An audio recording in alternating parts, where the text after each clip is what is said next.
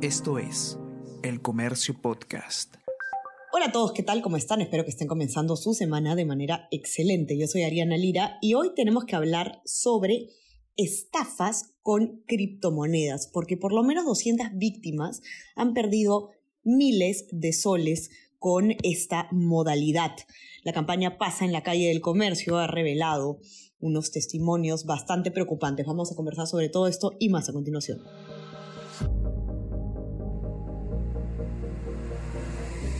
Tenemos que hablar con Ariana Lira.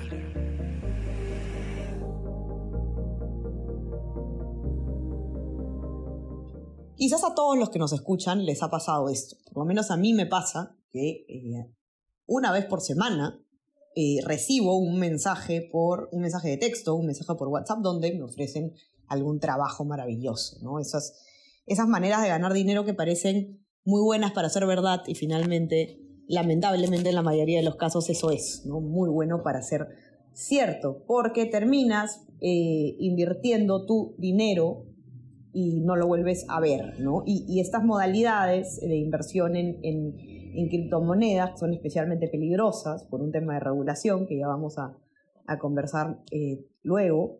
Pero eh, lo interesante del informe que vamos a, discutir hoy día en, en este podcast tiene que ver justamente con una modalidad de estafa que está estructurada por etapas en las que al comienzo uno recibe dinero y pues piensa que le va bien, que está funcionando, agarra confianza y finalmente termina desembolsando más y más dinero que no va a recuperar.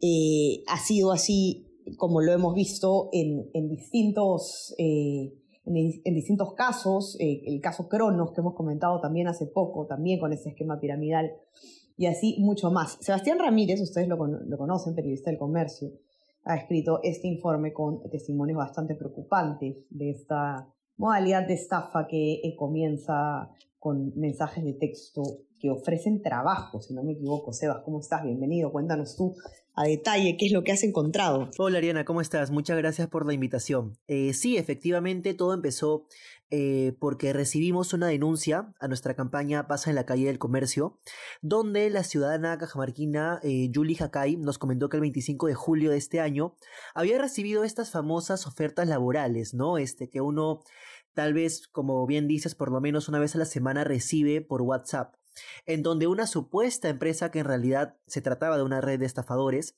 le ofreció la oportunidad de poder eh, obtener ingresos, de poder obtener dinero si cumplía una serie de tareas. Eh, durante las primeras semanas o los primeros días incluso, lo primero que le dicen es que tienen que suscribirse a distintos canales de YouTube o incluso también interactuar con distintos perfiles de redes sociales.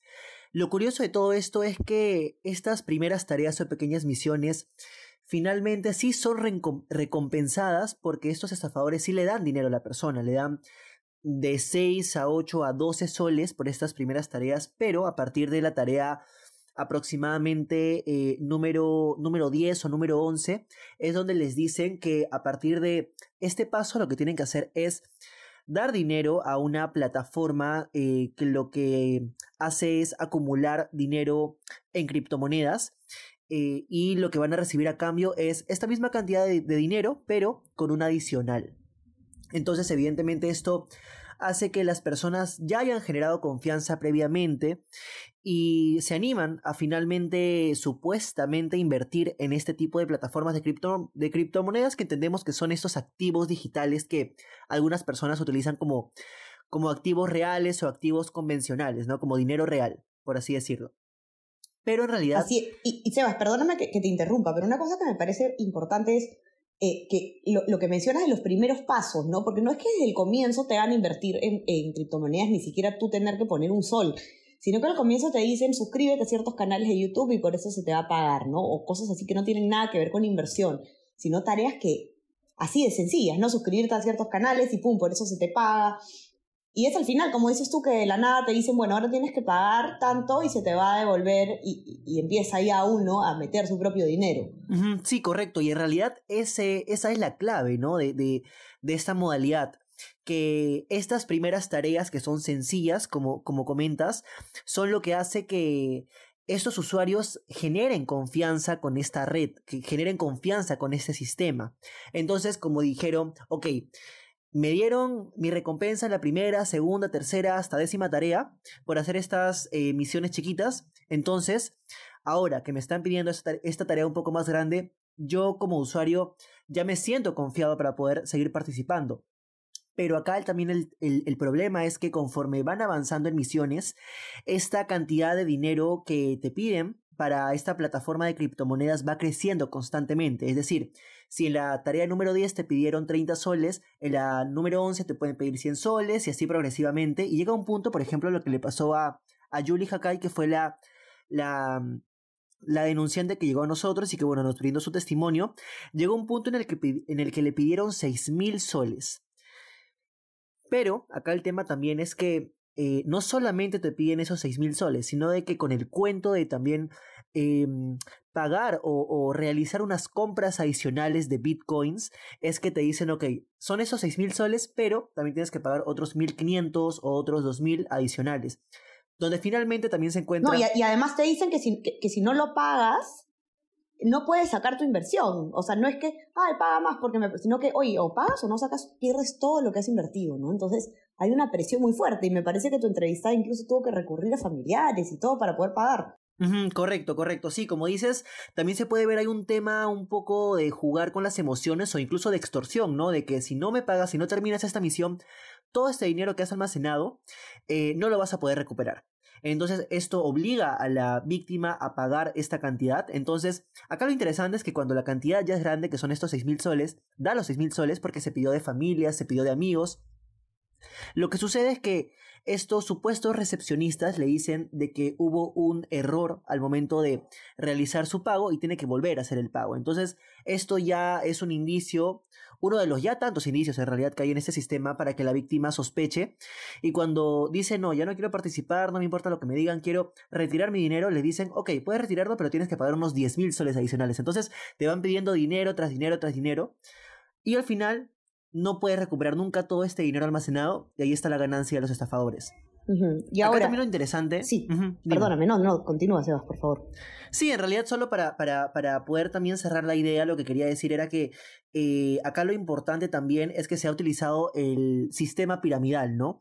Que justamente lo que, lo que, lo que hace, lo que, lo que se está haciendo acá es o la pregunta, mejor dicho, es cómo es que ganaron primero eh, estas, estas personas, esos, estos usuarios durante las primeras tareas. Lo que sucede es que este dinero eh, proviene de otras víctimas de esta, de esta misma modalidad. Es decir, yo te deposito a ti con el dinero que robé previamente a la otra persona. Es decir, se ruletea para poder depositarle a otras personas y justamente es la clave de este sistema. Así es, y eso es lo que, lo que hemos visto, por ejemplo, en el famoso caso Cronos, ¿no? Que uno recibía esos intereses altísimos, irreales de 30% o, anuales. Bueno, en realidad era... Eh, algo como 2% mensual, ¿no? Y, justamente esa inversión que uno está recibiendo, lo que no sabe es que está viniendo del dinero que están colocando los nuevos inversionistas. Y ese es el famoso, como dices, Seba, sistema eh, piramidal Ponzi. Y eh, recordábamos también el otro día,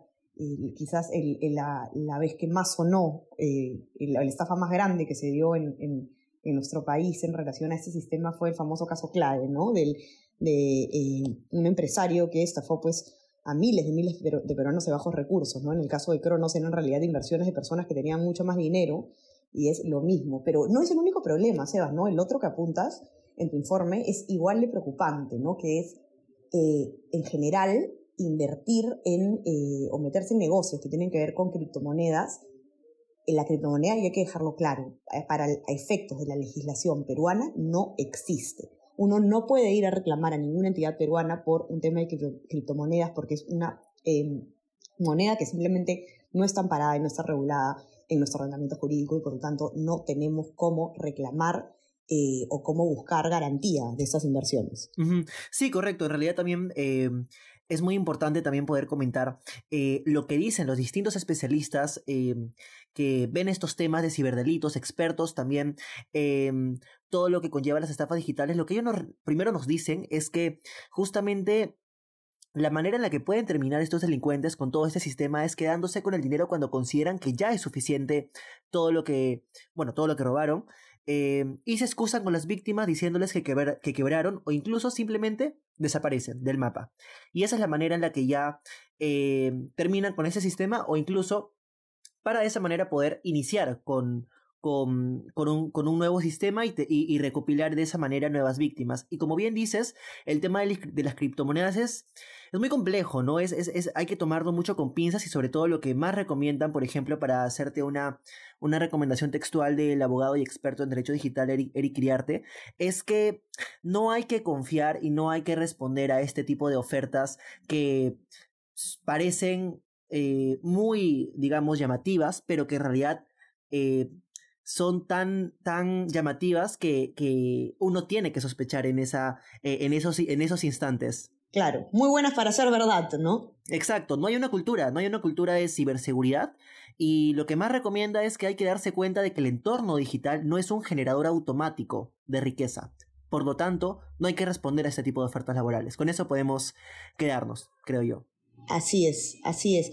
Y algunas cifras extra que les quiero compartir yo, eh, obtenidas por Gino Alba, de ese data que tienen que ver con este tema, que les comentábamos hace poco, ¿no? Este año se han reportado casi 3.500 denuncias por estafa en Lima Metropolitana entre enero y mayo. Esto es un promedio de 22 denuncias al día.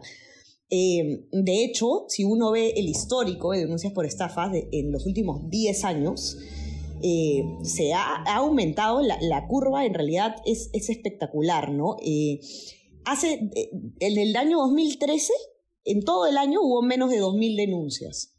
Diez años después tenemos casi 4.000 denuncias, es decir, el doble en solo los cinco primeros meses del año, ¿no? Entonces, eh, es cierto que conforme aumenta el uso de la tecnología, sobre todo en esta etapa post-pandémica, aumenta también la cantidad de estafas, la facilidad para realizarlas, etc. Entonces, hay que estar atentos, ¿no? Hay que, hay que tener un poquito más de desconfianza, eh, sobre todo con eh, cuando no tenemos control absoluto de las plataformas digitales. Quiero eh, invitarlos a que lean este muy interesante informe de Sebastián en nuestra web elcomercio.pe.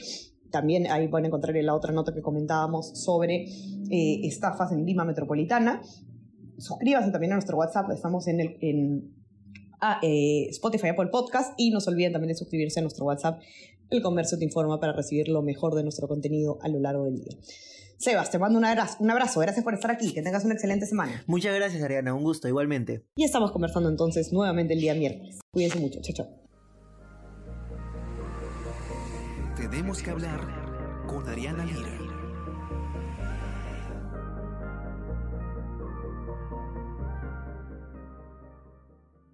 Esto es El Comercio Podcast.